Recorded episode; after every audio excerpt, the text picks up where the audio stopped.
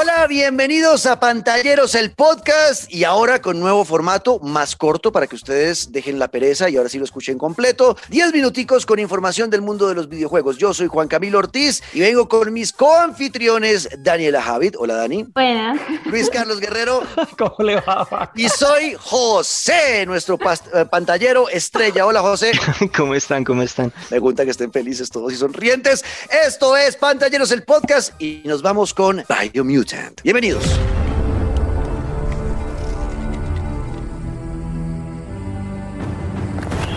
Es un juego muy interesante este Biomutant. Le han dado palo eh, con todos los medios para los usuarios ha sido más bien positivo, ha sido un buen juego para los usuarios, pero los medios lo han destrozado, eh, querido Luis Carlos, Daniela y José y oyentes. Y eh, es un juego que a mí les voy a contar por encima de qué se trata. Es un juego de rol tiene acción y es en mundo abierto y vamos a manejar ¿no? al protagonista de esta historia que es un animal que yo no podía entender qué animal es. Es un roedor eh, marsupial algo.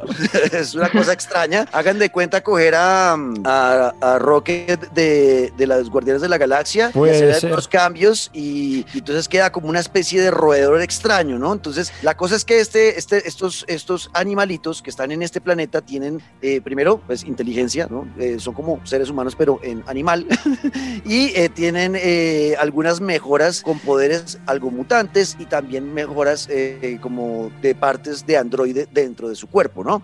Eh, esto ocurre, no sé si es en el planeta Tierra en el futuro o en un planeta parecido a la Tierra, donde ocurre un cataclismo y le da poderes mutantes a los seres vivos de ese planeta la mayoría o los personajes pensantes son todos eh, roedores, o sea, son tipo eh, ardillas y cosas de ese estilo, ¿no? Marsupiales y todas esas cosas.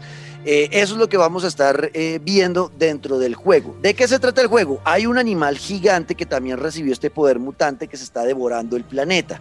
Y estos animales están distribuidos en tribus y están peleando también entre ellos para controlar como el, todo el campo, pues, y el bosque y lo que, lo que hay de vida en este planeta. Y quieren, se están disputando entre ellos como la supremacía de la tribu más fuerte, que además de pelear entre ellos, pues tienen que pelear contra este eh, ser súper poderoso, gigante, que se está tragando el planeta y los va a extinguir a todos. Ahí llegamos nosotros con nuestro mutante. Esa es la parte de la historia. Tiene mucha desarrollo de rol desde que empezamos a elegir el personaje, dependiendo si lo queremos con más fuerza, con más vitalidad o lo que sea, pues también vemos cómo va cambiando su cuerpo.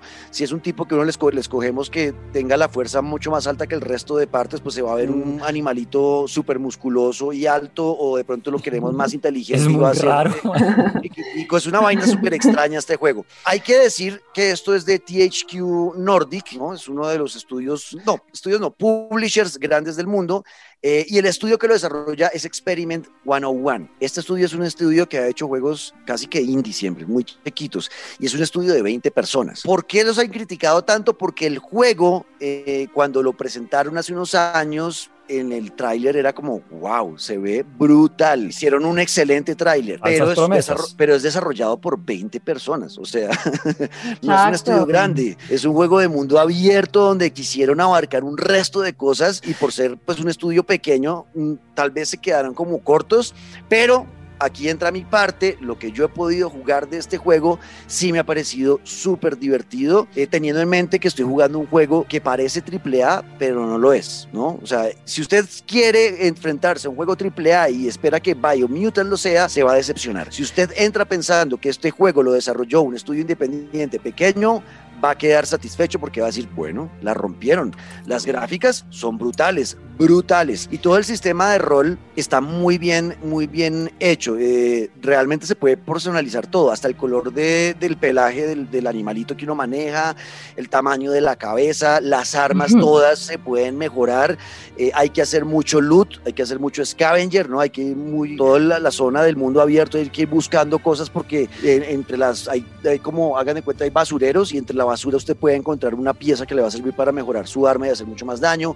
O sea, esa parte de rol y de aumento de habilidades del personaje, de la personalización del personaje, del tema de la mejora de armas está perfecto como a mí me gustan los juegos de rol. O sea, a mí esa parte me emocionó. ¿De qué va la historia? Entonces somos este pequeño mutante que tiene que empezar, no es como hagan de cuenta, el elegido, ¿no? Tiene poderes más que los demás y eh, va a empezar a conocer lo que ocurre con todas las tribus de animalitos que tratan de tener el control del mundo. Llega un punto donde vamos a hacer alianzas con algunas tribus y vamos a pelear con otras. Otro elemento que creo que a, a, Dani y a, y a Luisca, no sé a José, pero a Dani y a Luisca estoy seguro los va a emocionar, es que tiene mucho el tema samurai y kung fu y todas, ¿no? Peleas orientales con espadas y los movimientos que hemos vivido en Ghost of Tsushima. ¿Se ve? ¿Usted jugó ese juego, José? ¿El Ghost of Tsushima? No, la verdad no, no lo jugué. Bueno, eh, eh, Luis Carlos y Daniela, para que sepa, José, son fanáticos de esa vaina. Y acá, otra vez, tiene todo ese elemento.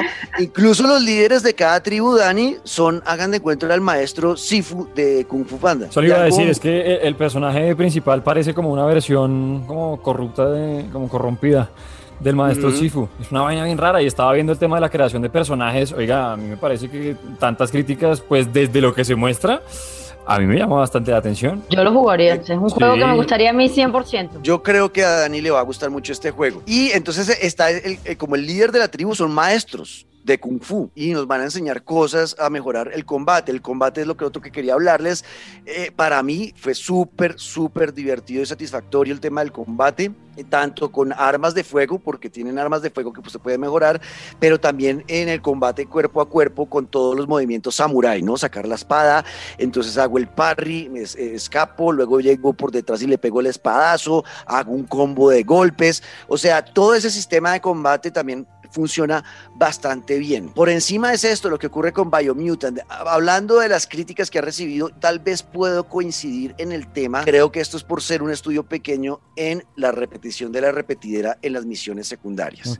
Las primeras horas es como que te van sorprendiendo. Hay pequeños puzzles, eh, zonas de acertijos, hay pequeños momentos de hay que ir al punto A a llevar tal cosa y recoger tal cosa. Y al principio como que son varias que te sorprenden, pero cuando ya pasaste las 10 horas de juego te das cuenta que todo es lo mismo y siempre la misma misión. Entonces hay que ir del punto A al punto B a llevar esto. Hay que salvar a tal persona que está allá. Luego tenés que hacer este acertijo para desbloquear esto que te va a servir para esto tu, de tu personaje. Pero son muy repetitivas y el mundo es bastante extenso y uno empieza como a cansarse y ahí es cuando uno empieza como a sentir como ese, pucha, ¿será que sigo haciendo estas misiones porque es que me tocó otra vez ir hasta la puta mierda, llevar esta mierda otra vez? No me jodas. Qué mamera, no quiero hacer otra vez todo este camino y llegar hasta el final del mundo eh, para poder hacer algo que no me va a dar además una gran recompensa que ese es el otro problema. También veo que eh, como que el sistema de recompensas no está tan, tan divertido, o sea, como que cuando uno lo ponen a hacer algo que es eh, extenuante dentro de un juego, pues uno espera que le den una buena recompensa y pueda mejorar, no sé, que puedas tener una super arma, ¿no?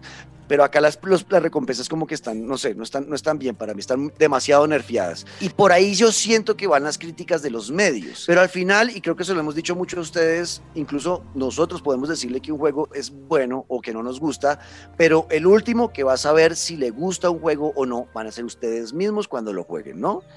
Eh, pero a mí, la verdad, para mí este juego es un 7 de 10, sabiendo que es un juego hecho por un, un estudio pequeño, logran cosas maravillosas, sobre todo en, el aspecto gráfico y de combate, eso es lo que a mí más me emocionó. El rol está bien, lo único es el tema de la historia que sí como que cogea un poco por lo que les digo, como que se quedaron ahí, pero yo no sé, eh, vale la pena tenerlo, aunque vienen juegos que pueden ser mejores, entonces ya depende del tipo de juego que a ustedes les guste, pero si ustedes me preguntan, Juan, ¿lo compro? Sí, cómprenlo les va a gustar, yo creo que sí. Así que es lo que les quería contar de Biomutant para que lo tengan muy pendiente. No sé si Luis Carlos haya quedado con ganas o, pasa por este. No, yo estoy de verdad viendo entre todo lo que usted habla y además comparándolo con las calificaciones, algunos comentarios que se ven por ahí. Es raro porque no pasa de 7, 7.1, pero lo que yo veo me llama muchísimo la atención. El tema del planeta ya de entrada en el mundo en el que se juega, como ese estilo de, no sé, como una especie de avatar en cuanto a vegetación y demás, que se ve una nota. El tema de poder armar el propio personaje me llama mucho la atención, pero lo que sobre todo digo, ¿por qué no probarlo? Es el tema del combate. Es que estaba viendo que incluso hay como unos equipamientos que uno se puede poner para volar y entonces su habilidad ya no va a ser desde la tierra, sino que su personaje va a atacar desde el aire. O sea, como que hay un mundo de posibilidades muy chévere y hay algo que también me encanta y es que es más frito. o sea, hay manos por ahí de cuerda que van caminando. Yo, yo no entiendo. No, está, es bien loco. El juego es bien loco Eh, obviamente aquí en, en, Experiment 101 hay gente que, que, metió mano en los juegos de Mad Max y en Just Cause, que Just Cause es una cosa también sacada del, de los cabellos, ¿no? Claro. Entonces vamos a encontrar ese tipo de elementos mezclados en este juego, incluso cosas de cyberpunk, o sea, es una mezcolanza de un resto de cosas que eh, para uno que le gusta dejarse sorprender puede ser divertido, así que pues yo le Oiga, recomiendo, no, sé que a Daniela le va a gustar. No tiene online, ¿verdad? No, no tiene multijugador, ¿o sí? No, por ahora no le he visto el online, yo no sé si vayan a sacar eso más adelante, pero yo por lo menos no, yo estuve jugando solito, solito. Claro, es que desde de, lejos tiene como una pinta de, de, Splatoon de Nintendo Switch, como de una vaina súper caricaturesca, pero ya entrando en el mundo es otra vaina, absolutamente distinta, me parece lo máximo. A mí sí, yo sé que Daniela está ahí ya igual de antojada. Y que, y que sí, ya lo quiero. Obvio, es que, es que sí. Y el, para explorar todo lo que, de aquí, viendo solo el videito de todo lo que hay por donde meterse, no, me parece lo máximo. Bueno, pues es lo que teníamos eh, con esta reseña Biomutant y hasta aquí el episodio de hoy. Y ahora sí, ya sigan haciendo sus cosas y nos vemos en la próxima en Pantalleros el Podcast.